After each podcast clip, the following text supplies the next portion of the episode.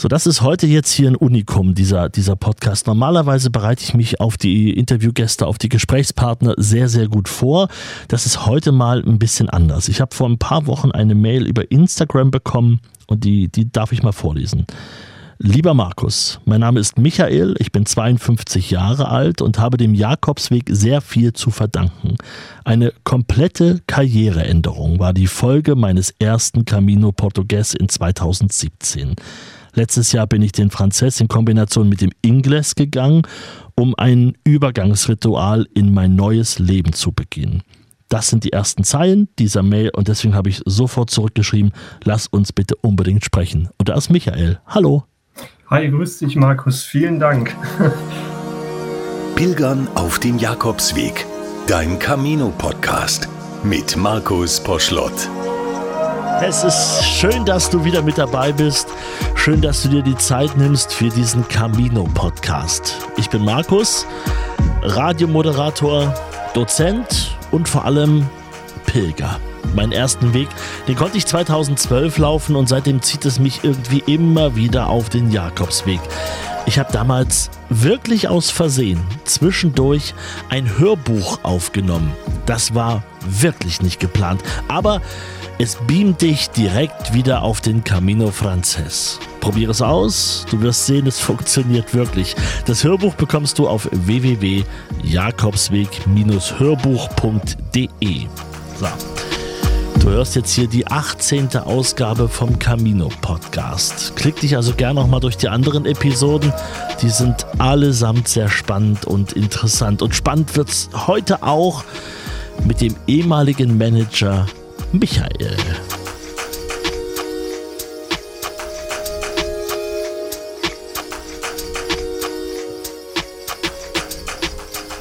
Dann lass uns doch gleich mal, gleich mal direkt einsteigen. Also wir wissen schon, wer du bist, 52 Jahre alt.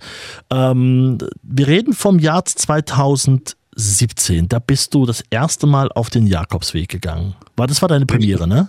Ja, das war meine absolute Premiere. So, wir haben uns jetzt noch gar nicht so viel unterhalten, deswegen bin ich jetzt einfach mal völlig unsensibel und frage, ob du erzählen möchtest, warum du damals auf den Weg gegangen bist. Also ich würde sagen, in 2015 war ich an einem ziemlichen äh, Tiefpunkt meines Lebens angelangt. In 2016 hat sich das noch so durchgezogen und ab 2017 habe ich die Dinge selbstständig wieder unter Kontrolle bekommen und habe dann auch wirklich angefangen, äh, mein Leben in eine andere Richtung zu lenken. Und ich würde jedem, der es wissen will, immer wieder sagen, dass der Jakobsweg dafür, äh, glaube ich, eine sehr gute Grundlage war, das zu schaffen. Nimm uns mal so ein bisschen mit rein, dass wir zumindest ganz grob wissen, wenn du ja. sagst, dein Leben war so ein bisschen auf, auf einem Tiefpunkt, äh, Beziehung gescheitert, jemand gestorben, alles zusammen, Job gecrashed. Äh, kann man so ja, ein bisschen. Bist, äh, so ein bisschen bist du dran, aber auch wieder weit weg. Also Beziehung Gott sei Dank nicht kaputt gegangen, Beziehung aber unter Spannung. Also mhm. Frau, drei Kinder, Haus gebaut. Ähm, mhm. Beim Hausbau ist ein sehr tragischer Unfall passiert. Das ist sehr viele Jahre der Schatten über unserer Familie gewesen, würde ich sagen. Ähm, dann sind, ist noch ein weiterer Todesfall hinzugekommen und ich hatte einen sehr, sehr fordernden Job. Also ich habe in einem Finanzunternehmen gearbeitet und war da auch international äh, in einer Managementrolle unterwegs. Mhm. Äh, war also nur um den Globus unterwegs und wirklich auf sehr, sehr langen Reisen. Da hatte ich viel Zeit zum Nachdenken, aber auch irgendwie wenig. Mhm. Äh, jedenfalls hat sich in meinem Leben nicht so wirklich etwas in die gewünschte Richtung entwickelt. Und ich war irgendwie immer nur am Reagieren, aber niemals am Agieren. Mhm.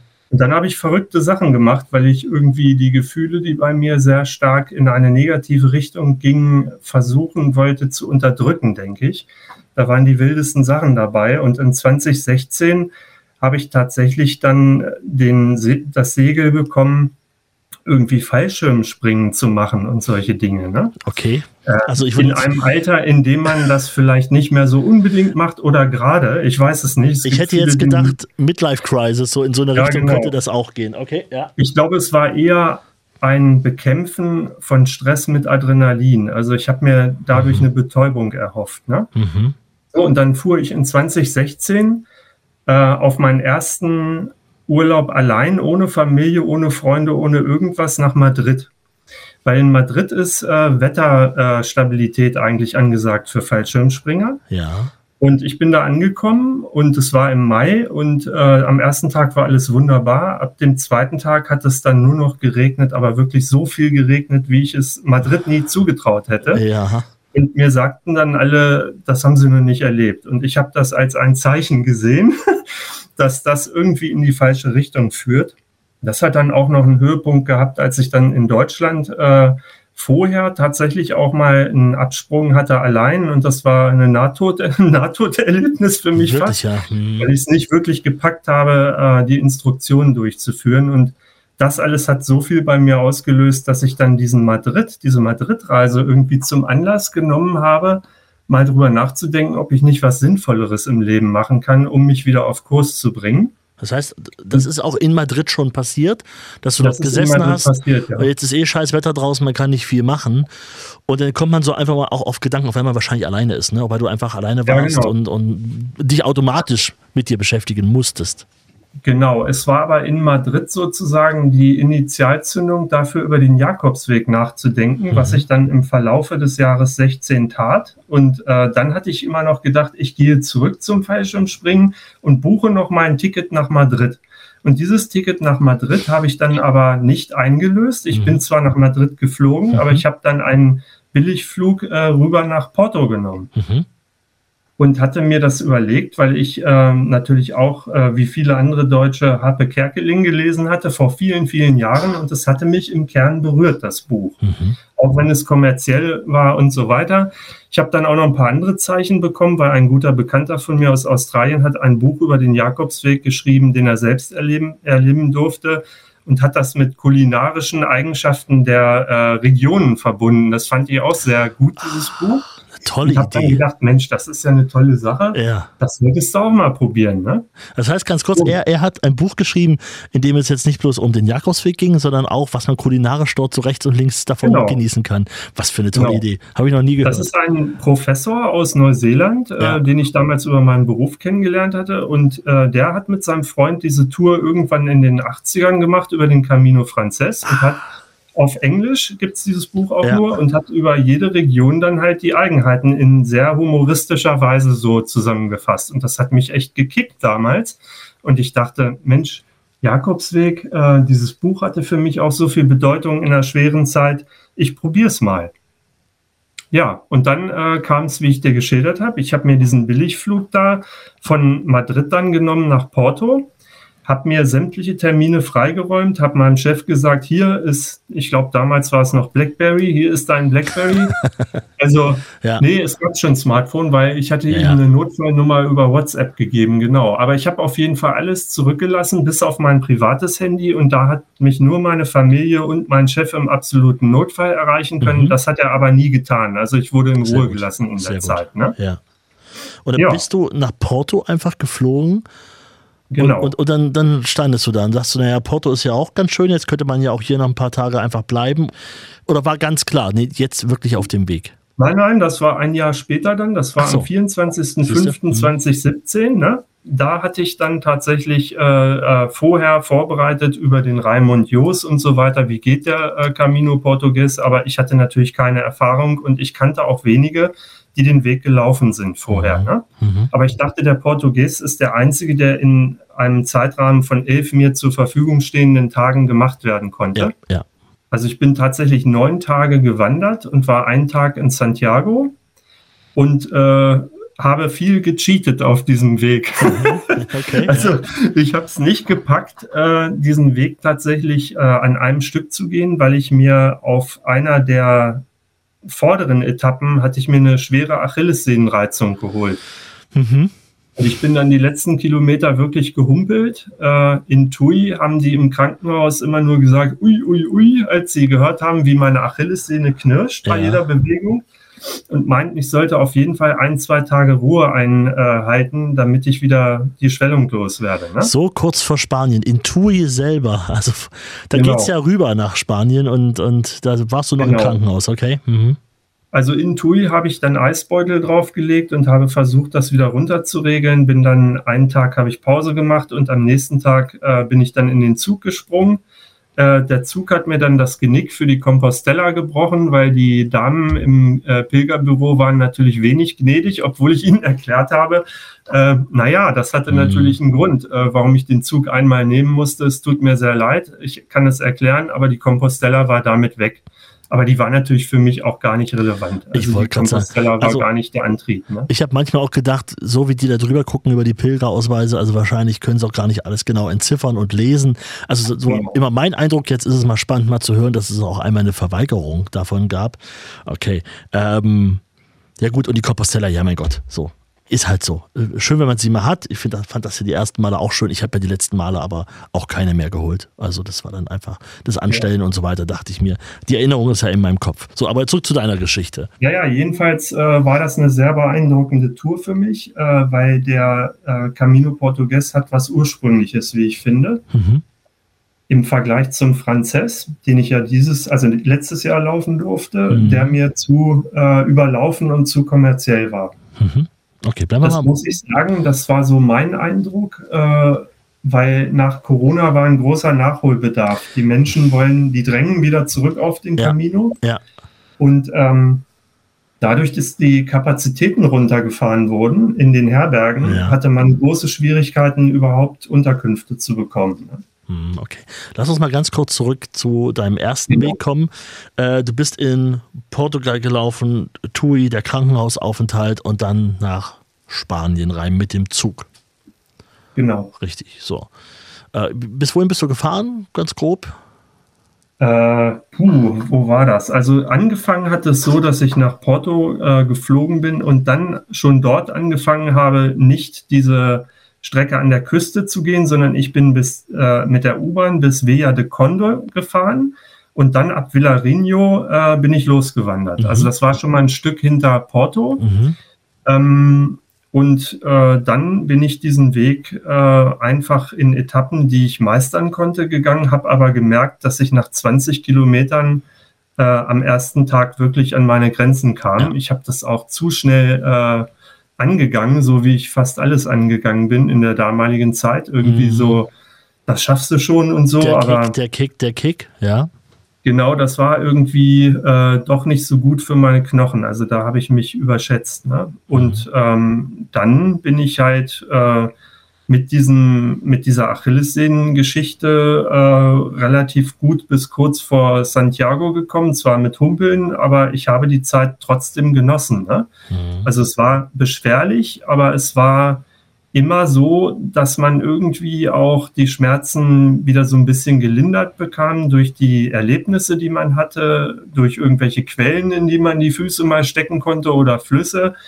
Und durch die Kontakte, die man unterwegs eben auch hatte. Also es war dann nicht so schlimm, man konnte sich da durchbeißen. Ne? So ein bisschen ablenken lassen, auch von rechts und von links, okay? Mhm. Genau, ja. So, und ich war damals nicht der klassische Herbergenpilger. Also ich hab, war zweimal in Herbergen und ansonsten war ich immer in relativ preiswerten Hotels und Pensionen. Okay. Ja. So, das ist jetzt das, was du, was du allen erzählst. Das ist das Äußere vom Camino. Ne? Also ja. du warst unterwegs, du hast äh, hast dir da die, die Verletzungen zugezogen im Krankenhaus, dann mit dem Zug weiter etc. So. Aber jetzt bist du diesen Weg ja nicht ohne Grund gegangen. Jetzt würde mich mal interessieren, es waren ja jetzt nur ein paar Tage, also ähm, für manche reicht das ja schon komplett aus. Was hat das mit dir gemacht? Also kannst du dich noch sehr genau an die Zeit erinnern, wie du drauf gewesen bist, als du in Porto den ersten Schritt gemacht hast oder sozusagen mit, mit der U-Bahn rausgefahren bist und wusstest, jetzt, jetzt geht's los? Dass jetzt ist der Moment, jetzt starte ich ja wirklich auf diesen Jakobsweg. Und wie hat sich das entwickelt? Du hast ja wahrscheinlich sehr viel Zeit gehabt, über einiges nachzudenken.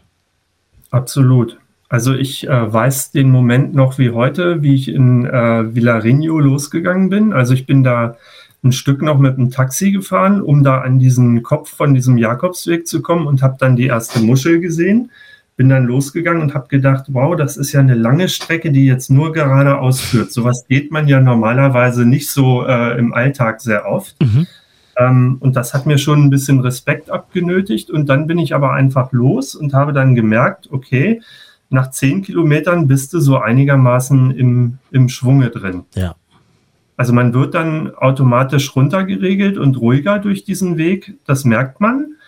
Ähm, Und dann habe ich aber auch gemerkt, wie mir die Hüftknochen wehgetan haben. Sowas habe ich noch nicht erlebt. Also, mhm. dass der Rucksack, der damals, glaube ich, auch zwei, drei Kilo zu viel hatte, mhm. der hat so stark auf meine Hüftgelenke gedrückt, dass ich am nächsten Tag halt Hüftschmerzen hatte, wie ich die so noch nie im Leben mhm. erlebt habe.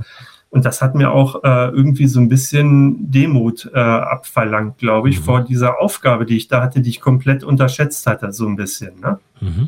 Das, was ich da verarbeiten wollte, war sehr vielschichtig. Das habe ich auch getan in, an einem speziellen Abend, der mir sehr in Erinnerung geblieben ist in Padron. Da gibt es oben am Berg so eine so eine Skulpturengruppe. Ich weiß nicht, ob du das kennst. Mhm. Ich glaube, das ist so ein Jakobsdenkmal, wenn ich mich nicht irre.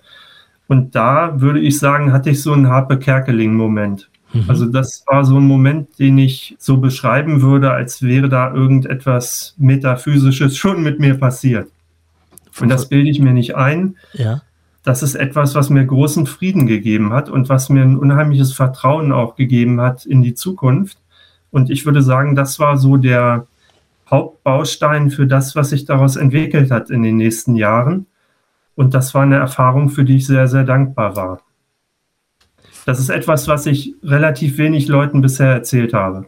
Mhm, okay, weil ich wollte gerade fragen, kannst du es mal so ein, so ein kleines bisschen einordnen, dass wir uns vielleicht grob eine Vorstellung davon machen können, was da im Padron passiert ist? Also du kennst sicherlich diese Momente, wo man auf dem Weg ganz plötzlich gepackt wird und einfach nur losheult. Mhm. Das ist da passiert. Mhm. Da sind Dinge einfach verarbeitet worden in, ich denke, eine halbe Stunde war das, äh, die ich jahrelang mit mir rumgeschleppt habe und die ich einfach nicht, obwohl ich war damals auch in, in Coaching und ich habe damals auch mal mit Therapeuten Kontakt gehabt, aber es ist nie so tief gegangen, dass ich diese Dinge verarbeiten konnte. Das heißt, das und, waren also auch ähm, Sachen, die jetzt mit deinem ursprünglichen Grund gar nicht so viel zu tun hatten, die also nochmal on top dazu kamen oder die ja. schon mit dem Thema zu tun hatten? Also viele Dinge hängen ja miteinander zusammen, ja. ohne dass man es weiß. Ja, ja, ja. diese Verknüpfungen sind mir alle so aufgegangen, wie es überhaupt ah. dazu kommen konnte, dass ich auf diese Bahn gekommen bin. Mhm und um wieder von dieser Bahn runterzukommen, habe ich da dieses Erlebnis so eingeordnet, als wenn mich das gerade rütteln wollte. Mhm. Und das hat es auch. Das heißt, also das klingt total verrückt, aber es hat mich gerade gerüttelt. Ich würde das genauso mhm. beschreiben. Das heißt, ja. du stehst im Padron und auf einmal schießen dir die Tränen ins Gesicht. So, du hast auf einmal Gedanken, merkst halt so, hoppla, jetzt passiert ja gerade ja. mächtig was. Das ist ja schön, dass das beim Laufen auch, das hat jeder schon mal erlebt, der auf dem Weg war, glaube ich, dass ein so an den seltsamsten Momenten, ich hatte es auch an Tagen, wo alles gut war. Super Tag, alles schön, keine schlechten Gedanken. Und auf einmal, du gehst um eine Ecke und auf einmal laufen dir die Tränen und du weißt gar nicht, was los ist. Also ich konnte das gar nicht einordnen. Ich war völlig überfordert davon das erste Mal und jetzt ist es auch nicht so oft passiert. Aber ich dachte dann immer, okay, wenn das jetzt passiert, dann soll das halt so sein. Und irgendwie fühlt man sich danach auch besser, auch wenn es vorher nicht unfassbar schlecht war. Also total spannende Erfahrung, ja. Ich bin sehr froh, äh, dass du das nachvollziehen kannst, weil ich hatte das auch in deinem Podcast vorher gehört, dass es dir ähnlich gegangen ist. Ich habe mich immer gefragt, bist du jetzt verrückt geworden oder was ist los? Ähm, ich hatte zwei solcher Erlebnisse auf dem mhm. Weg. Einmal wirklich beim Laufen und ich weiß bis heute nicht warum. Das ist einfach so gekommen. Ich musste mich dann auf eine Bank setzen und habe mich da ausgeheult, nach Strich und Faden, etwa ja. bestimmt 40 Minuten oder so. Und okay. hinterher war eine unglaubliche Erleichterung da. Ne? Und das Gleiche ist dann in Padron eben oben in dieser Ruhesituation nach dem Abendessen, als ich da diesen Berg hochgegangen bin, im Sonnenuntergang auch nochmal passiert. Und dann würde ich sagen, war die Schwere aus dem Weg raus. Also es war vorher eine große Schwere da und die war einfach weg. Ja, man sagt ja oft so, dass man so ein bisschen von seinem Gepäck unterwegs verliert zum einen, ja. zum einen, weil man wieder was nach Deutschland schickt, weil man wirklich zu viel haptisch mitgenommen hat, aber dann auch so nach und nach, weil man so nach und nach hat Sachen ja wirklich verarbeitet und durchdenkt und es fühlt sich dann am Ende, der Weg fühlt sich leichter an, ja. Also das haptische Thema, das äh, ist mir auch passiert. Also in äh, Tui habe ich dann drei Kilo zurück nach Hause geschickt. weil, das, das, das waren erstens mal die, die äh, hohen Wanderstiefel, die mir ja. nur wehgetan haben. Mhm. Also ich bin dann umgestiegen auf solche flachen Schuhe und äh, dann hatte ich Sachen mit, da habe ich mich gefragt, warum hast du das jemals eingesteckt? Also so eine mhm. Trinkblase zum Beispiel. Mhm. Sorry, also das würde ich mitnehmen, wenn ich so wie du auf die Via de la Plata gehen würde mhm. oder so, wo ich wenig Wasser auftanken kann, aber nicht auf dem Portugues. Also überhaupt keine Erfahrung, was das angeht ja. auch. Ne? Ja. Macht man zum ersten Mal, ja, macht man einen Fehler. Ich hatte damals ein, ein riesen Handtuch mit. So eins, was du mit in die Sauna mhm. nimmst, weißt du? Und habe auch gedacht, mhm. das fällt mir ganz gut nachts zum Zudecken, wenn es mal kalt ist. Das Ding war vor allem eins schwer. Genau. Und das, das habe ich auch, also das war das Dämlichste, was ich jemals mitgenommen habe. Ein äh, gefühlt zwei Meter großes Saunatuch.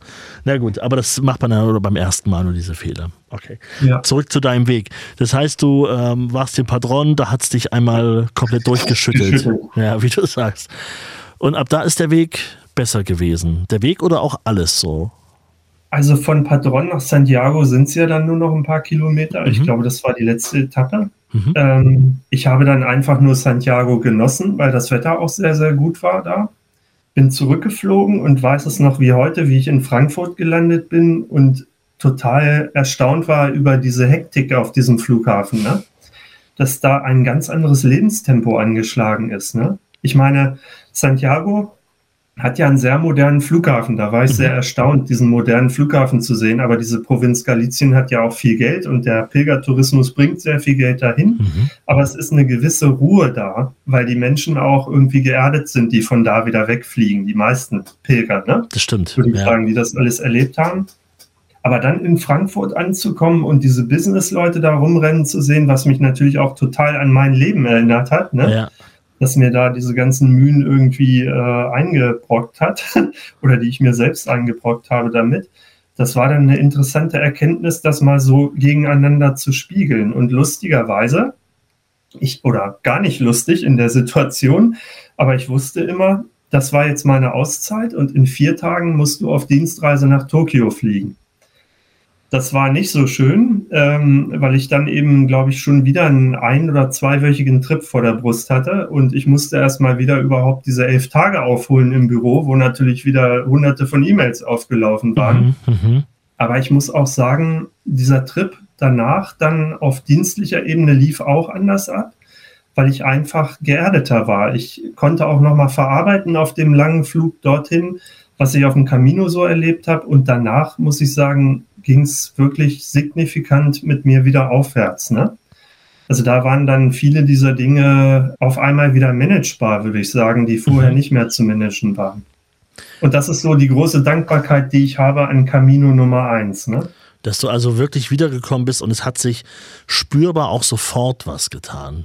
Ja, bei also es hat sich immer mehr gelöst über die Monate. Also das ja. ist kein Effekt, der wie eine, wie eine Pille eingeworfen ja. auf einmal wirkt, aber man merkt, man, da ist ein Fundament, auf dem baut man auf und mhm. es setzen sich die Dinge auf einmal zusammen. Also das ist das, was ich ganz stark erlebt habe. Also allein wenn ich mir schon vorstelle, kurz vor Santiago, dieser, dieser Moment, wo du dich ausgeheult hast, wo du durchgeschüttet wurdest, dann kommst du in Santiago an, Zielort, ähm, sitzt da vor der Kathedrale, es scheint die Sonne, also man fühlt sich auch schon mal ein bisschen belohnt wahrscheinlich.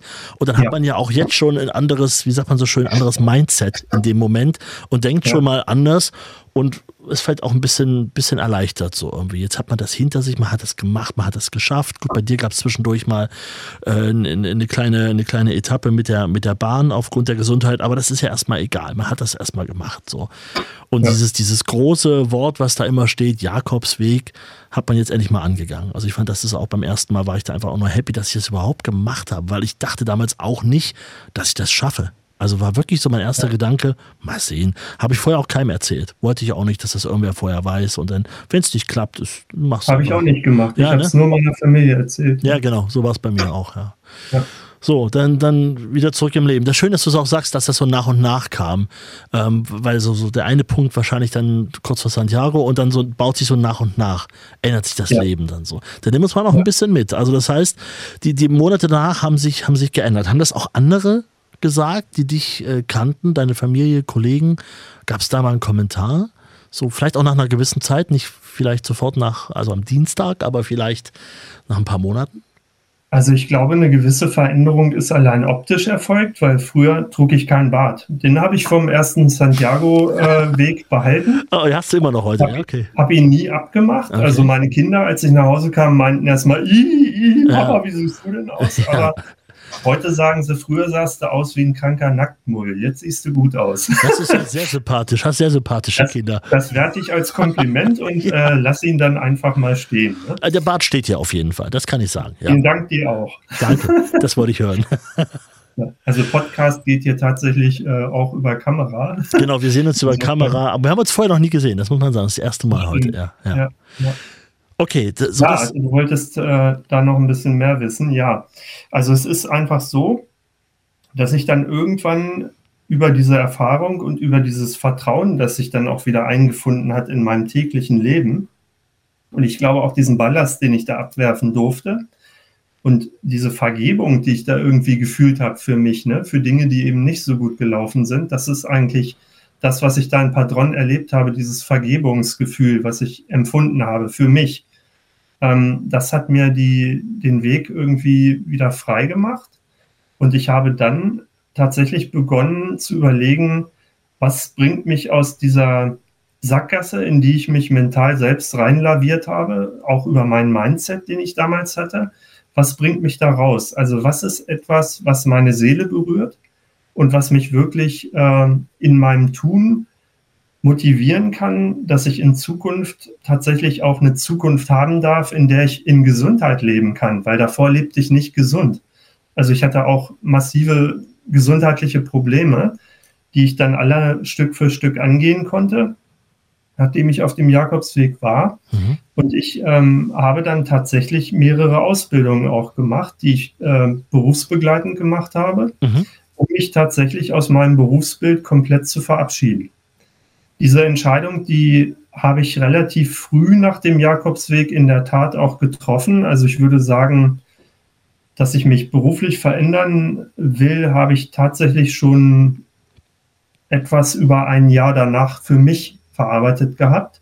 Kommuniziert an mein Umfeld habe ich es zu einem späteren Zeitpunkt mhm. und dann konnte man darum herum äh, planen, als ich dann auch mehr Boden unter den Füßen hatte mhm. mit meiner neuen beruflichen Ausrichtung ja, und dann sind die Dinge irgendwie zusammengekommen und haben sich gefügt. Und äh, meine letzte Aufgabe war quasi, dass ich meinen eigenen Arbeitsbereich dezentralisiert habe ins Ausland, mein eigenes Team auflösen musste. Und mir war immer sehr wichtig, dass ich auch alle Leute in, in Jobs halte. Ne? Also, mhm. Dass ich mein Zutun dafür mache, dass die Leute dann nicht irgendwie äh, ohne ihren Job dastehen, ja. auf einmal, weil wir verlagern. Ja.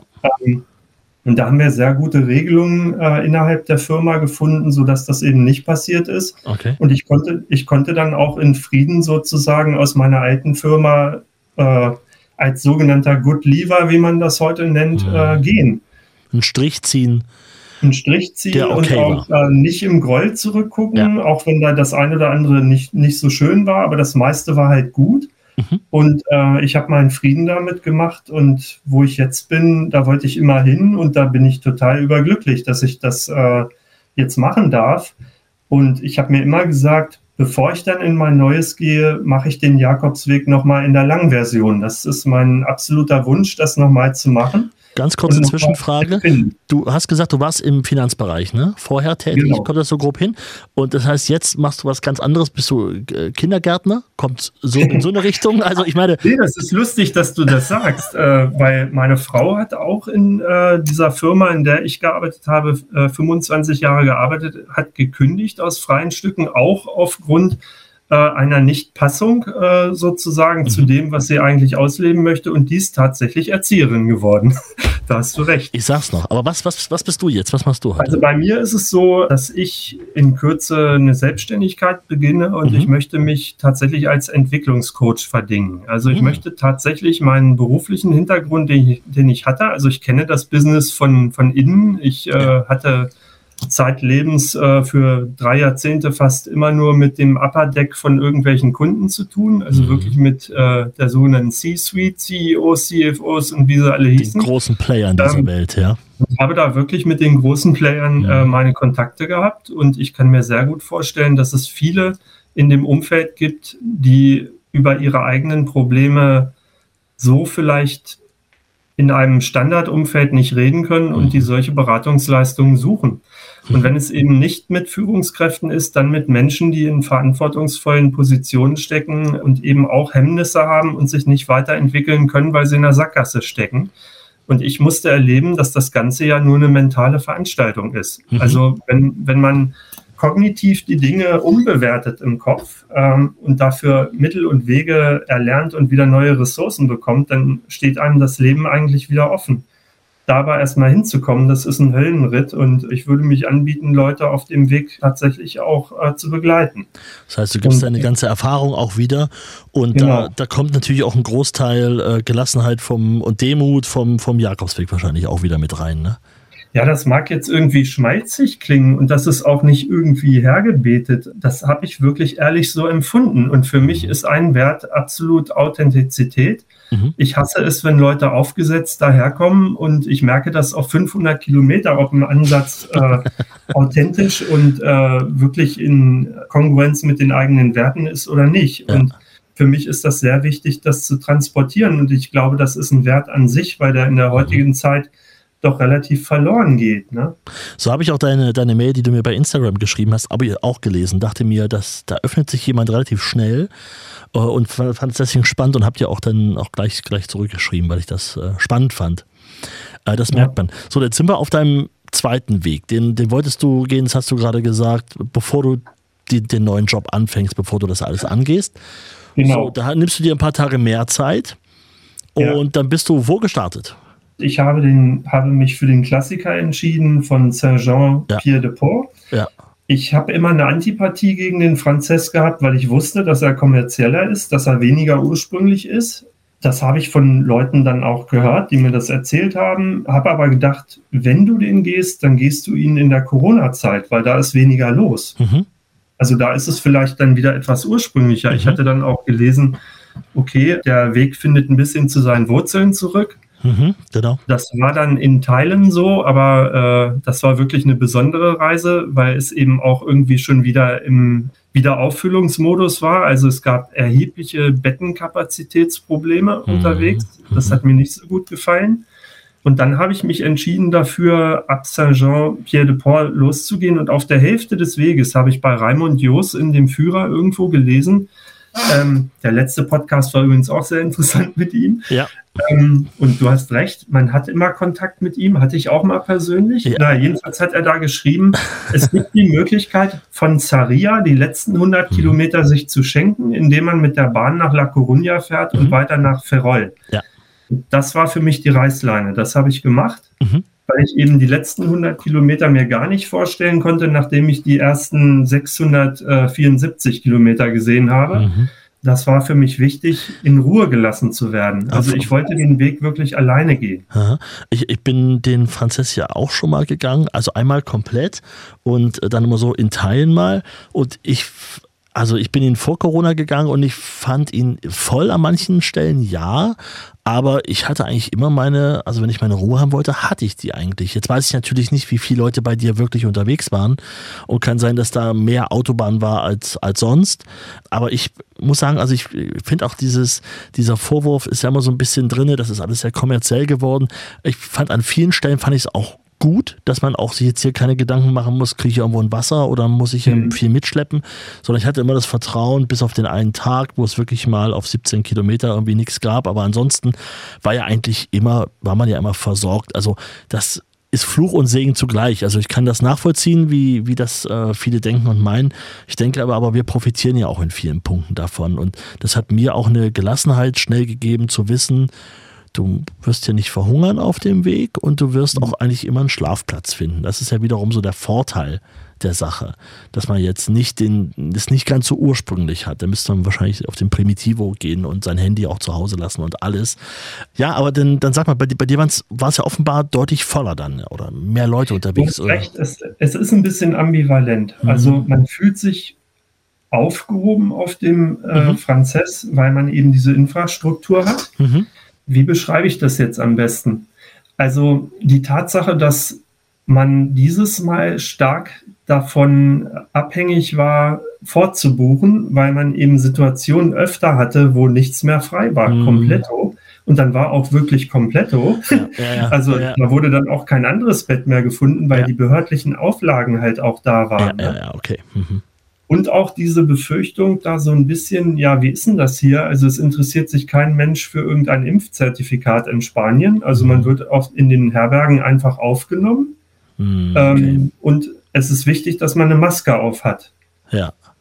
Das letzte Impfzertifikat, das ich vorzeigen musste, war, als ich ähm, in Biarritz gelandet bin bei den französischen Behörden und danach wollte es nie wieder jemand sehen. Okay. Das ist die Wahrheit auf dem ganzen Weg mhm. gewesen. Mhm. Und ähm, ja, ich habe dann irgendwann allerdings ab Tag 4 auch entschieden, okay, du vertraust jetzt mal und du gehst jetzt nicht ohne Vorbuchung, äh, du gehst jetzt ohne Vorbuchung mal mhm. und versuchst mal, wie das ist. Das ging auch, aber es war immer eine Unsicherheit da, mhm. weil man immer auf den letzten Drücker tatsächlich und immer verwende ich bewusst hier auf den letzten Drücker sozusagen, wenn man abends lange gegangen ist und ich habe lange Etappen gemacht, muss ich sagen, mhm. ähm, dann war man manchmal echt zu spät. Und ich wollte eigentlich auch äh, gerne ein bisschen Strecke machen auf, auf dem Weg. Ne? Mhm. Ich hatte zwar Zeit, aber auch nicht unbegrenzt viel Zeit. Also ich mhm. habe, glaube ich, auch ein relativ hohes Tempo angeschlagen auf diesem mhm. Weg. Sag mal, ähm, wie, wie viel bist du im Schnitt gelaufen am Tag? Also das ist ziemlich, ziemlich abartig, wenn ich zurückgucke. Es sind tatsächlich ausgerechnet 27,3 Kilometer am Tag im Schnitt gewesen. Das ist schon ordentlich.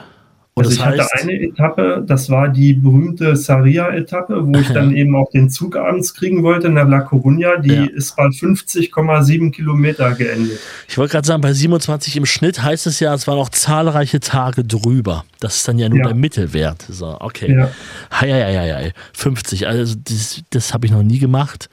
Ähm, ich sage jetzt auch mal, würde ich auch nicht machen, bis zu dem Tag, wo ich es dann doch mal mache, wahrscheinlich. Wie war jetzt einfach so passiert. Und bei dir war es ja auch der Zufall. Du wolltest jetzt einfach ankommen, du wolltest diesen Zug noch kriegen. Ne? Deswegen macht man, zieht man das dann auch durch. Ja, es war irgendwie wieder eine ganz witzige Camino-Geschichte, die ich vielleicht dazu erzähle. Mhm. Wo war das eigentlich? Ähm, ich bin losgegangen in, ich habe mir das hier kurz notiert, in Herreras, falls das einer kennt. Äh, das ist im heißt das Berciano oder Berciano? Das ist diese eine Region, die auch für Weinanbau bekannt ist. Also es ist nicht das Rioja, dann ist ja. es auch nicht Castilla-León, es ist irgendwie dahinter.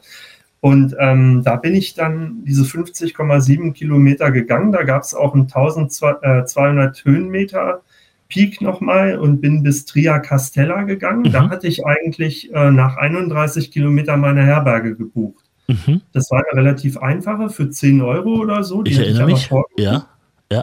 Und dann habe ich entschieden, irgendwie fühlst du dich fit genug, du schaffst bestimmt noch mal 20 Kilometer heute. Autsch, autsch. Den Gedanken hatte ich auch schon. Es ging meistens da hinten los, ja. Ja, ich wollte einfach runter von, von, von diesem Weg. Ja. Ich hatte diesen starken Drang, da runter zu wollen. Ah, okay. Dann gehe ich so den Berg runter und es kommt mir ein junger Mann mit Pluderhosen entgegen, der ein selbstgebautes Didgeridoo über der Schulter trug. Und der kommt mir aus der anderen Richtung entgegen. Und ich sage so, wer bist du denn? Und wir waren gleich irgendwie auf Deutsch, weil der sah deutsch aus und wir haben uns dann unterhalten. Und das war der Olli aus Dortmund. Der war 39 Jahre alt und der hat mir erzählt, dass er 14 Jahre auf dem Jakobsweg bereits unterwegs ist. Ach was der ist mit seinem Business irgendwie mal, der hatte irgendein Online-Business, ist er gescheitert und ähm, hat dann gesagt, dann probiere ich mal einfach mein Glück auf dem Jakobsweg und guck mal, wie das so geht. Und der spielt Didgeridoo und arbeitet als Hospitalero in allen möglichen Herbergen. Den grüße ich übrigens sehr herzlich, falls er das hört. ähm, da habe ich ihm gesagt, guck mal, du brauchst jetzt eine Herberge, weil du hast schon 30 Kilometer in den Knochen. Ich bringe dich mal zurück nach Tria Castella, die 500 Meter den Berg hoch. Dann sage ich dem Hospitalero, dem ich vorher schon gesagt hatte, er solle meinen Platz freigeben für ja. die Nacht, äh, weil ich das nicht stornieren konnte, für den nächsten ja. Pilger, der kommt. Und dann habe ich gesagt, ich biete dir jetzt die Nacht an. Schöne Herberge, kannst du dir einen äh, schönen Abend machen. Da war der total selig, ist mit mir da hoch und dann wurde er eingecheckt und dann meinte er so, ja, hier dieses Didgeridoo habe ich nicht umsonst. Ich blase dir jetzt mal deine Chakren frei. und dann hat er tatsächlich mit seinem Didgeridoo so ein Lied ja. gespielt und Ich war früher viel in Australien unterwegs, also das geht mir immer durch Mark und Bein, Didgeridoo, finde ich super. Und dann hat er das super gespielt, wie ein Aborigine, wirklich, mhm. ähm, äh, total original. Und ist dann sozusagen über diese Chakrenpunkte, die man ja hat am Körper, sehr behutsam rübergegangen. Und dann hat er gesagt, so, das ist mein Geschenk an dich und jetzt schaffst du deine letzten 20 Kilometer auch noch. Boah. Und ich habe gesagt, Mensch, ist ja wunderbar, da haben wir uns ja beide sozusagen ein Geschenk gemacht. Dann habe ich ihm noch einen guten Weg gewünscht und gute Zukunft, bin los und ich muss sagen, ich war wirklich energetisiert an dem Tag und ich habe dann diese 50 Kilometer geschafft und kann nicht sagen, dass ich zerstört war nach den 50 Kilometern. Nicht also ich war kaputt, aber ich war nicht zerstört. Ne? Das war eine tolle Geschichte. Die war irgendwie so ein bisschen augenzwinkernd. Also das nehme ich jetzt nicht zu ernst, aber ich war naja. an dem Tag ziemlich fit mhm. und das war eine gute Sache. Na, also, also gut, ich bin jetzt immer kein Beispiel. Als ich damals äh, wirklich diese, was ich, 44, 45 Kilometer waren das am Ende gegangen bin, also wirklich dann nach Santiago rein, auch das Gefühl, ne, zu sagen, äh, ach komm, die letzten schaffst du jetzt auch noch. Und du gehst einfach mal los. Und wenn nicht, hältst du irgendwo zwischendurch an und übernachtest ja. halt nochmal irgendwo. Und dann habe ich das durchgezogen. Aber ich weiß noch genau, wie ich da an der Kathedrale stand. Ich habe hier gezittert am ganzen Körper. Ich war komplett durch. Also nicht ja. in, gefühlt nicht einen Meter mehr bis da, wo ich übernachtet habe. Aber dann war wirklich Feierabend. Also ich hätte jetzt nicht noch, also wenn du sagst, du warst nicht zerstört, dann äh, muss ja was dran sein. Und gerade so eine, solche Geschichten, Didgeridoo, ich meine, das kenne ich nur aus der Fußgängerzone, wenn ich ehrlich bin. Und da laufe ich vorbei und denke mir, was ist das denn? Aber klar, man muss dann wieder Respekt haben davor, weil das ja nun auch eine Tradition ist, die ja viele tausend Jahre, und jetzt spreche ich ja. total mit Halbwissen, äh, die es schon gibt und die nicht ohne Grund sich wahrscheinlich auch so lange hält. Also der, der Olli, der mhm. war einfach ein Mensch, den man sofort gern haben muss. Also das hat sich sofort übertragen. Das war jemand, der einfach eine super positive Ausstrahlung hatte. Ich habe ihn dann in den Arm genommen, ja. wie man das so macht unter Pilgern. Der hatte nicht viel auf den Rippen. Also der ist 14 mhm. Jahre unterwegs auf dem Jakobsweg. Also nicht nur auf den spanischen, sondern auch auf den französischen und was es da alles ja, gibt. Der ja, geht halt immer crisscross durch Europa. Und äh, also das muss ich honorieren. Das ist unglaublich mutig, dass jemand sowas macht, aus welchen Beweggründen auch immer. Aber das allein verdient ja schon irgendwie eine Geschichte für sich. Aber Ey. ich glaube, den findet man so schnell nicht wieder. Olli, wenn du das hier hören solltest, irgendwie Schreib mir gerne eine Nachricht, das würde mich sehr interessieren, auch die Geschichte. Äh, ja. Können wir gerne für alle hier mal zugänglich machen, wenn du Lust hast. Sehr gerne. Herzliche Einladung. So, jetzt zu dir weiter. Äh, das heißt, du bist dann also am Ende kurz vor Saria abgebogen, in den, Süden, in den Norden gefahren nach La Coruña. Äh, da ist, genau. geht der, der Ingles, der englische Weg los. Äh, La ja. Coruña auch eine total schöne Stadt, am Meer gelegen, muss man auch sagen. Ja, Hatte ich touristisch noch, noch nie gehört, bewusst. Ähm, ich war auch einmal dort gewesen und bin von dort gelaufen und war auch von der Stadt sehr beeindruckt. Dachte mir, also hier kann man sogar gut starten, auch wenn es mal bloß ein paar Tage Zeit sind. Ne? Nicht alle ja. haben ja jetzt den Luxus, sich da ein paar Wochen äh, frei zu nehmen. Und noch, kriegt man gut zwei Tage rum, dachte ich mir. Schöne kleine Gassen, viele kleine Lokale, so wie man das aus Spanien kennt. Alles gemütlich, alles entspannt und das Meer vor der Tür sozusagen. Ja. Ist ja wirklich, ja. man kann ja direkt am Meer spazieren gehen dort. So, dann bist du dort von dort aus losgelaufen. So, jetzt hat dich aber ein komplett anderer Weg erwartet, denn der Ingles hat nichts, aber auch gar nichts genau, mit dem Franzess zu tun. Null. Außer, dass mhm. es einen gelben Pfeil gibt. Also, das kann ich erklären. Ähm, wenn man auf einer stark befahrenen Autobahn unterwegs ist, dann hat man in dieser Zeit der Corona-Zeit, die ich geschildert habe, äh, sozusagen so ein Bild von einer A2 irgendwie im Kopf. Mhm. Also die Ost-West-Achse so. Irgendwo bei Hannover, ja, wo alles oh ja, genau. zusammenkommt, genau. ja, ja. Und der, ähm, der Ingles ist, glaube ich, nochmal runtergemutet im Vergleich zum Portugies. Und ich bin den zentralen Portugies gegangen, nicht den Küstenweg. Ne? Der ist also ja, sowieso ja. etwas einsamer. Ja. Ich habe am ersten Tag vier Pilger gesehen. Oi, okay. Und am zweiten Tag zwei. Und am dritten Tag waren es dann, glaube ich, zehn. Mhm. Und dann war ich aber auch schon durch. Also den ja. bin ich auch in drei Tagen gegangen. Aber dieser Weg ist sehr ursprünglich, der hat mir sehr gut gefallen. Mhm. Ähm, ich bin ab Ferrol losgegangen. Man kann mhm. den ja auch ab La Coruña ja. gehen. Ich bin ja. in La Coruña abends angekommen, habe dann den ganzen Tag in Coruña verbracht, bin dann nach Ferrol rüber. Mhm. Interessante Stadt, weil da ja Franco herkommt. Ja, also das wabbert irgendwie immer noch so durch die Gassen, wenn man sich mit der Geschichte ein bisschen befasst. Gibt es viele Kasernen und Marineinstallationen mhm. und so. Ja, und dann geht man da richtig in die spanische Pampa und da ist nicht viel. Und was mich besonders beeindruckt hat, war, an dem letzten Tag von Hospital de Bruma, glaube ich, bis nach Santiago. Mhm. Also in Bruma ist ja die erste Herberge, die, glaube ich, in Galicien auf dem englischen Weg eröffnet wurde, irgendwann mal in den 90ern oder so. Ja. Und die ist äh, in einem etwas bemitleidenswerten Zustand mhm. gewesen. Mhm. Von da bin ich dann äh, losgegangen bei peitschendem Regen bis Santiago das war, ähm, das war irgendwie auch nochmal so ein richtiger Nageltest zum Schluss auf diesem Ingles. Mhm. Und davor war es einfach so, dass ich genossen habe, dass da wirklich sich das für mich erfüllt hat, dass ich nochmal ein paar Tage hatte, wo ich wirklich richtig alleine sein konnte. Mhm. Also ich habe ganz viel Gesellschaft auch gesucht auf dem Franzess und auch gefunden. Ich wollte dem nicht ausweichen, aber es war mir in Teilen wirklich zu viel. Aber ich bin auch dabei und ich will das nicht zu äh, in zu schwarzen Farben schildern.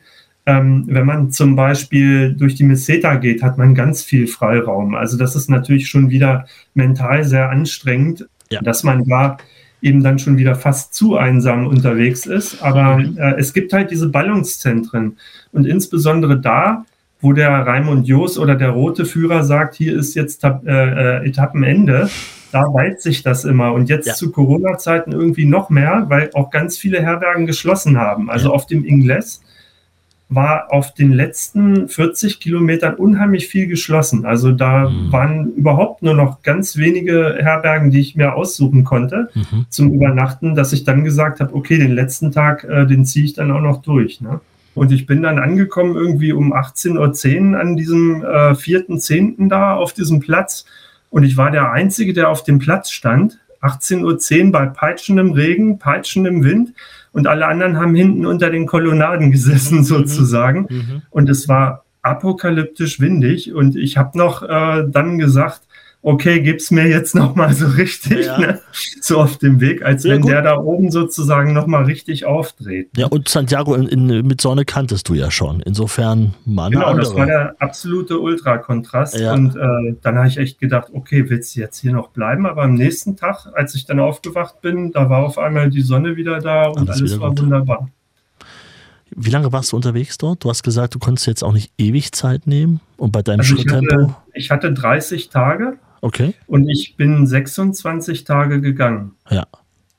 Für die Strecke von 765 Kilometern. Ja, ja, ja, ja. Bist du an diesem Weg gegangen?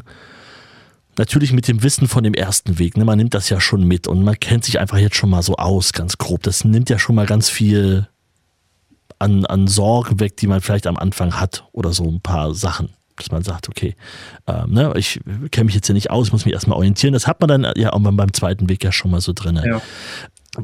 Aber der Weg war ja trotzdem anders. Wie hat sich das bei dir angefühlt? Also Sorge hatte ich gar nicht. Zu keinem Zeitpunkt, außer immer abends dann so ein Kurzzeitstress mit diesen, mit diesen Übernachtungsfinden. Das mhm. hat man dann einfach aus dem Weg geschafft, in dem ich dann vorgebucht habe. Ne? Mhm. Das habe ich nicht immer gemacht, aber das habe ich dann gemacht, wenn ich das Gefühl hatte, ich habe mich bei Gonze zum Beispiel erkundigt, mhm. äh, wie es so ist. Das ist so ein Portal auch für ja. Pilgerkind, bestimmt auch der eine oder andere.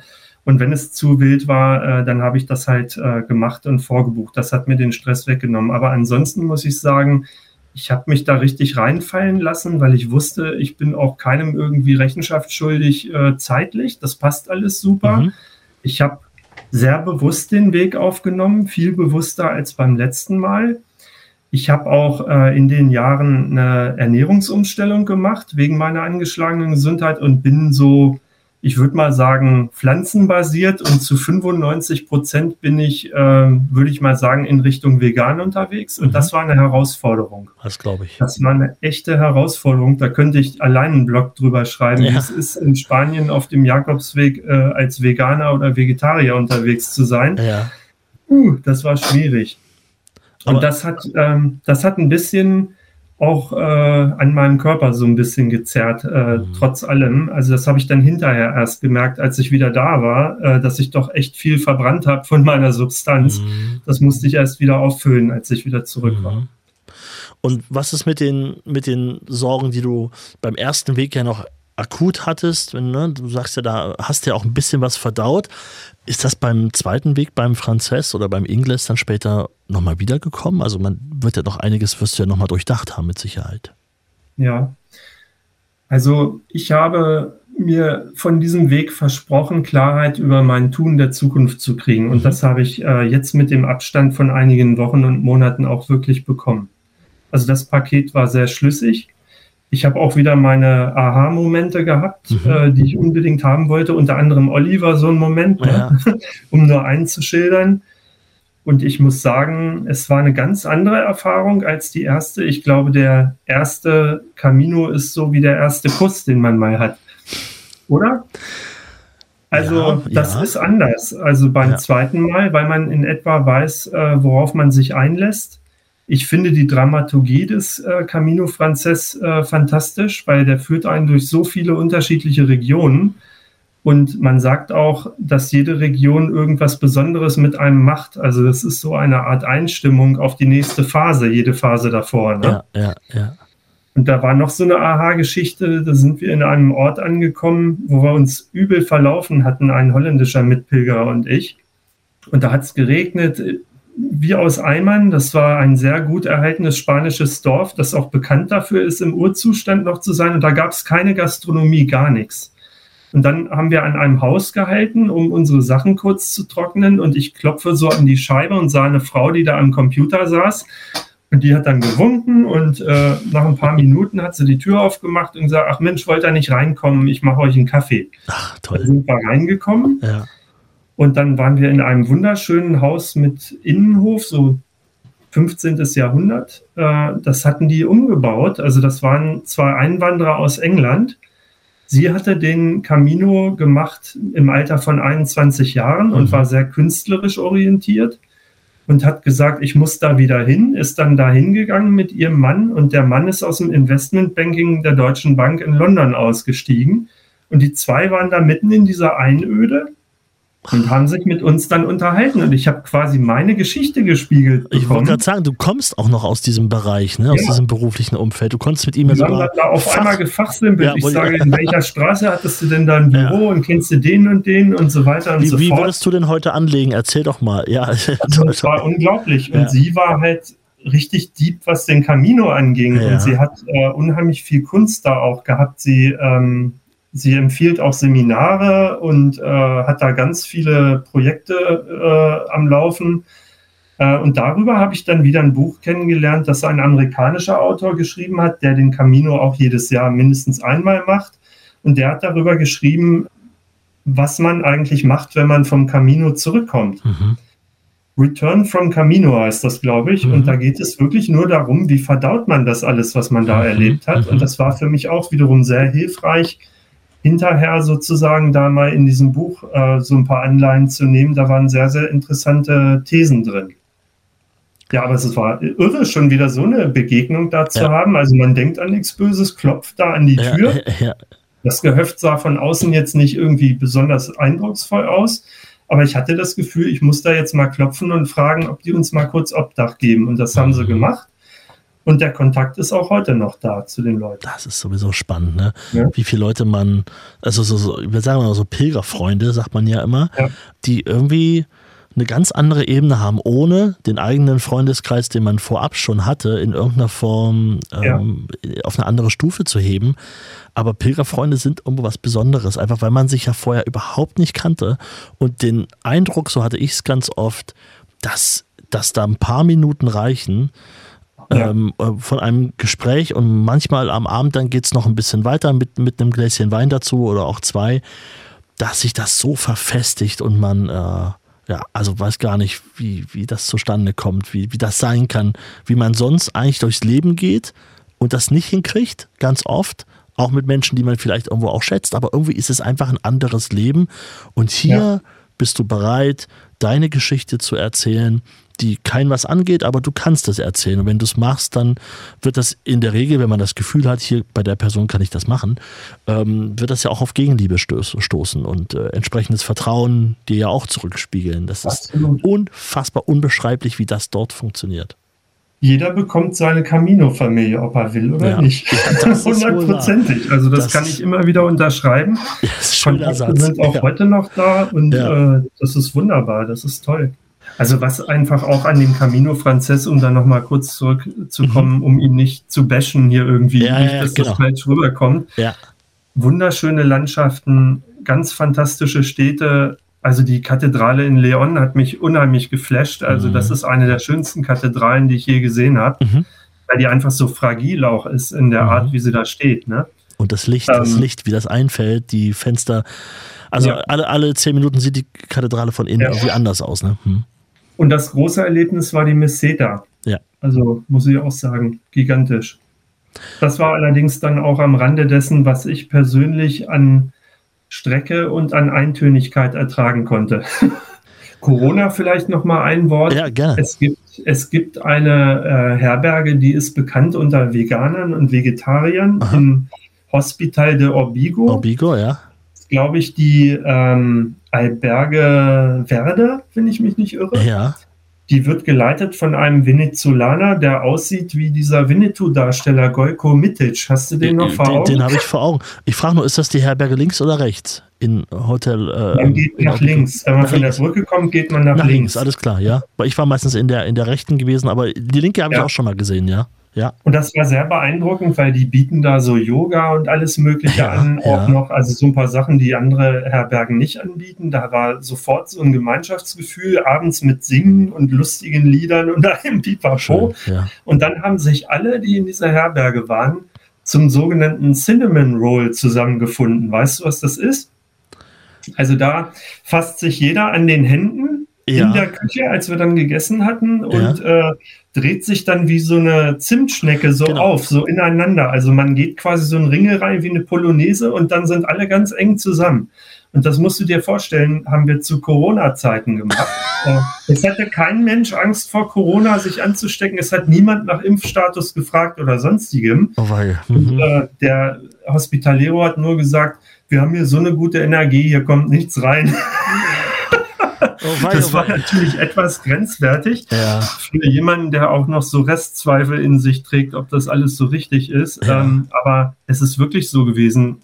Ich hätte mir Corona noch und nöcher holen können, aber ich habe es nicht bekommen. Mhm. Ganz einfach. Ne? Du warst auch viel an der ähm, frischen Luft.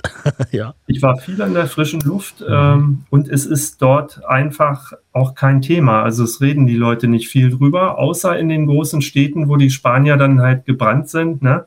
Die ja, haben ja viele Opfer gehabt äh, und dann sagen. mit ihren Masken schon in den, in den Randgebieten der Städte auf einen zukommen, wo man sich dann fragt, warum ja. tragen die jetzt Masken, ja. während sie ihren Hund Gassi führen. Ne? Ja, und zwar ja. natürlich auch, muss man sagen, Spanien, äh, ich meine, da ist das Militär aufgefahren. Ne? Das darf ja. man auch nicht vergessen in den Städten. das hatten wir hier gar nicht erlebt. Und äh, wir, wir, zeichnen jetzt auf am 22. Äh, Februar, muss man auch mal sagen, ja. 2022 zeichnen wir gerade unser Gespräch auf. Vor ein paar Wochen hieß es, dass Spanien jetzt auch lockert. Und die erste Lockerungsmaßnahme war, dass man keine Maske mehr im Freien tragen muss. Ja. Also grundsätzlich. Äh, und ich erinnere mich an Freunde, an, an, äh, Fotos von einem Freund, der in Sevilla gewesen ist. Und den habe ich nur mit Maske gesehen. Auf allen Fotos ist er einfach mit Maske, weil draußen halt Maskenpflicht war. Also auch spannend, um mal wieder die Relation auch so ein bisschen für sich selber herzustellen, wo wir hier stehen, jetzt zu diesem Zeitpunkt, wenn wir von Lockerungen sprechen und andere Länder. Ja. Das ja. wird, glaube ich, oft vermischt und äh, ist nicht immer so miteinander vergleichbar. Ja. Also es war wichtig, dass wir diese Sicherheitsgeschichten, die da waren, alle respektiert haben. Ja. An diesem Abend ist das vollkommen missachtet worden, aber es ist Gott sei Dank nichts passiert und es war ein absolutes Pilger-Feeling ja. dort. Und wer weiß, vielleicht, vielleicht hat er recht, vielleicht hat er ja recht, wer weiß es ja, denn? Ich kann es aber trotzdem nicht zum Nachmachen äh, empfehlen. Nur an dem Abend nach dem dritten Glas Wein ist einem das dann auch egal, weil man einfach auch runtergerockt ist für den Tag. Ne? Und irgendwann ja. sagten Dr. Drosten mal, ähm, wir haben rausbekommen durch eine spanische Herberge, dass was wirklich hilft, ist das, das Cinnamon Roll. Wer weiß? Nein, Spaß. Das wäre ja schön, wenn das äh, tatsächlich. Äh, Stell dir mal vor, wäre. das würde die Welt heilen. Stell dir mal vor. Alle umarmen ja. sich und alles ist gut, um Gottes Willen. Also viele Dinge, die auf dem Camino passieren können, haben das Potenzial, die Welt zu heilen, aber ja, äh, es ist schwer exportierbar. Ne? Das nächste Projekt, wollte ich nur sagen, ist dann, dass ich tatsächlich meine kleine Tochter schnappe mit 13 Jahren ja. und mit ihr äh, jetzt am 3. April nach Santiago fliege.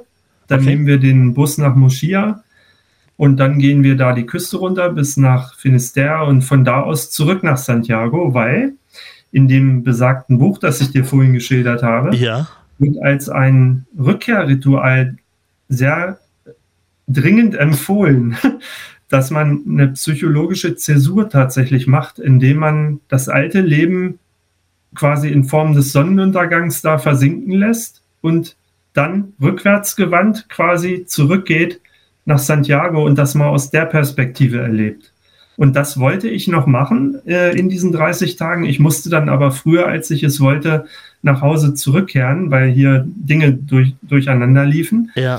Und dann habe ich irgendwann jetzt zum Schluss gedacht, Mensch, meiner Tochter würde das so gut tun nach der Corona-Zeit und sie wollte das auch immer, das endlich auch mal irgendwie zu machen und sich da auch mal so ein bisschen vielleicht Selbstvertrauen zu holen über das, was man da so erlebt. Und jetzt haben wir den Entschluss getroffen, dass wir das zusammen mal probieren. Und jetzt bin ich auch übrigens bereit, das zu tun.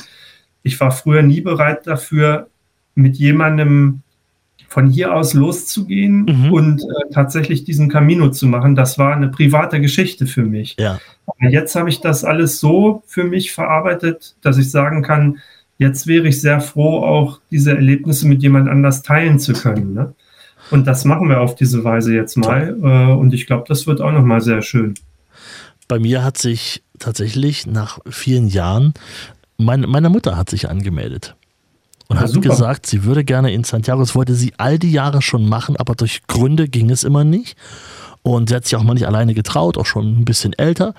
Und jetzt äh, fährt sie aber mit ihrer Enkeltochter, die auch gut Spanisch spricht. Und die haben gesagt, wir wollten es dir jetzt, wir wollten dich fragen und dich nicht überraschen, weil ich da immer nicht so ein Fan von bin.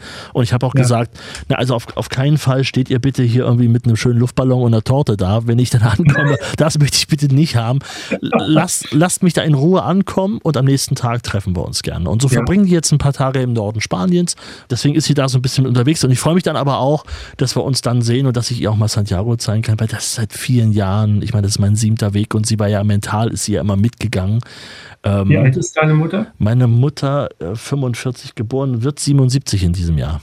Ja, okay. Ja, das wird sicherlich eine ganz tolle Geschichte werden. Ja, und, ähm, Aber ich kann auch verstehen, dass du den Ballon auf dem Platz nicht haben willst, weil das ist ein sehr privater Moment. Ne? Das möchte ich bitte für mich haben und auch wenn ich es ein paar Mal schon erleben durfte, ist das trotzdem immer noch, immer noch mal anders und auch so ein bisschen ein Heimatgefühl hat sich bei mir auch inzwischen in Santiago eingestellt, ohne das so, so hochhängen zu wollen. Aber ich gucke ab und zu mal auf die Webcam, wie es gerade aussieht auf der Plaza da vor der Kathedrale und freue mich dann drauf, wenn ich bald wieder da bin allein der Moment, da einfach zu sitzen und zu sehen, wie die Menschen da ankommen und ja. sich freuen, das ist einfach grandios. Ne? das ist und ich habe wieder Leute da getroffen, von denen ich nicht ja. gedacht hätte, dass ich sie überhaupt noch mal sehe. Und das war so toll. Also wir haben da schöne Begegnungen noch mal gehabt.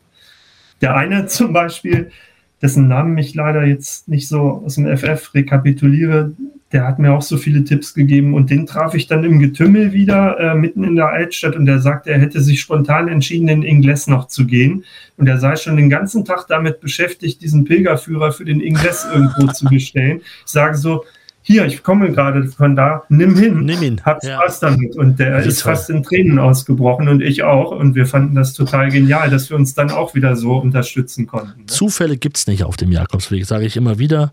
In nee. so einem Falle ist es ja auch so es ist wirklich so eine Art Konfirmation, würde ich sagen. Mhm. Und ich bin kein religiöser Mensch. Ich bin katholisch aufgewachsen, mhm. habe aber 1996 die katholische Kirche verlassen aus Überzeugungsgründen. Mhm. Aber ich bin durchaus ein spiritueller, gläubiger Typ. Mhm. Das kann ich ganz klar sagen. Und der Jakobsweg hat mir einfach zu viele Erlebnisse gegeben, die ich nicht als Zufall abtun kann. Mhm.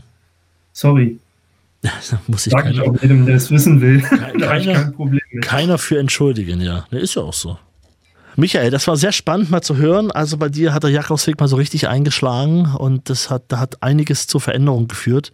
Das wäre wahrscheinlich ja, auch spannend, wenn man, ja, wenn wir uns irgendwann nochmal hören, wenn man so, wenn auch diese Selbstständigkeit jetzt wirklich gestartet ist und mal schauen, wie das wieder in einem Jahr aussieht. Also wer weiß, was dann wieder noch dazukommt bei dir oder du noch äh, an anderen Sachen jetzt im Nachhinein so erkennst, das äh, können wir gerne nochmal fortsetzen, das Gespräch. Absolut, sehr gerne. Also ich habe das hier sehr genossen, weil du hast auch so eine schöne Art, das so durchzumoderieren. Äh, das ist einfach dein, dein Job auch. Man merkt, dass du das mit Leidenschaft tust und ähm, ich habe das ja jetzt auch verfolgt. Du willst auf die Via de la Plata gehen, ne? Äh, ja, in drei Wochen geht's los. Ja. Das ist also meine absolute Traumstrecke nochmal. Die möchte mhm. ich auch unheimlich gern nochmal gehen, aber dafür braucht man, glaube ich, sechs bis sieben Wochen. Gehst du die in einem Stück? Ja, ich gehe die in einem Stück. Äh, ich konnte mir wow. tatsächlich äh, freinehmen, etwas längere Zeit.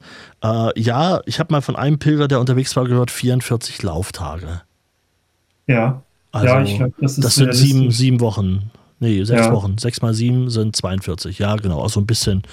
Also sechs bis sieben Wochen ist, glaube ich, eine sehr realistische Zeit. Die habe ich auch. Und das will ich auch versuchen zu schaffen. Und natürlich, also wie gesagt, wir sind im, im äh, Februar 2022.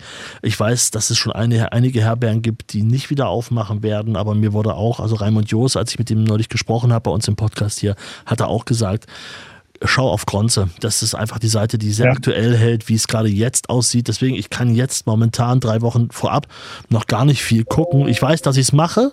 Ich habe mich entschieden, jetzt nicht nochmal umzuschwenken. Hätte auch sagen können, komm, dann mache ich den Franzess. Ist mir einfach nochmal sicherer und nochmal komplett.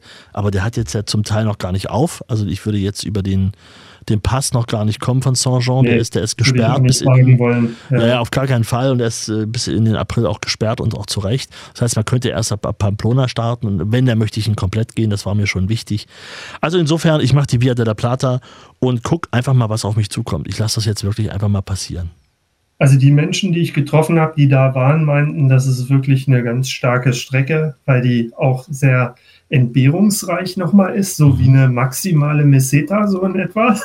Oh ähm, aber, aber auch viele, aber auch viele andere Charaktere. Ne? Ja. Also äh, ich glaube, das wird was ganz Besonderes. Und wenn du Dinge für dich verarbeiten willst, ist das, glaube ich, die perfekte Strecke. Wie gesagt, der Camino Frances äh, läuft Gefahr, aus meiner Sicht, doch speziell auf den letzten 100 Kilometern, was man da so hört, zu kommerziell zu werden. Und jetzt haben wir auch noch Heiliges Jahr, Verlängerung ja, genau, sozusagen, genau. da ist nochmal mehr Verdichtung und die Menschen drängen wieder zurück auf den Weg, weil sie so lange Abstinenz ja. hatten. Ne? Ja, und viele haben es sich auch sowieso vorgenommen und laufen jetzt nicht jedes Jahr, ne? Und dann, klar, ja. das staut sich auf. Ich bin sehr gespannt, zumal ich bei dieser Via de la Plata diesmal wirklich nichts auf der Uhr habe. Ich habe jetzt wirklich momentan, ich möchte es mal nicht so laut sagen, aber keine akuten Probleme. Das heißt, ich bin gespannt, was dieser Weg jetzt mal trotzdem mit mir macht. Also jetzt kommen wir ins Tiefenpsychologische. Ich bin sehr gespannt, was da, was dabei rumkommt. Wirklich.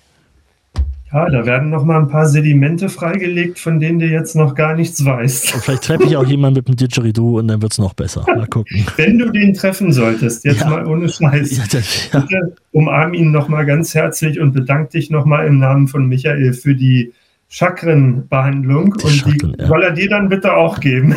Bitte, auf jeden Fall. Da machst du 100 Kilometer an einem Tag. Ja, mal gucken. Vielleicht mit dem Fahrrad, aber nicht zu Fuß. Ja. Michael, hab vielen Dank. Ja, danke auch, für ja. deine Nachricht, fürs Schreiben, fürs Bescheid sagen und für den Podcast natürlich. Ja, herzlichen Dank und ich wünsche dir eine ganz tolle Erfahrung auf der Via de, de la Plata ne? und Dankeschön. auch so im Leben. Alles genau. Gute. Wie sagt man unter Pilgern? Buen Camino. Buen Camino.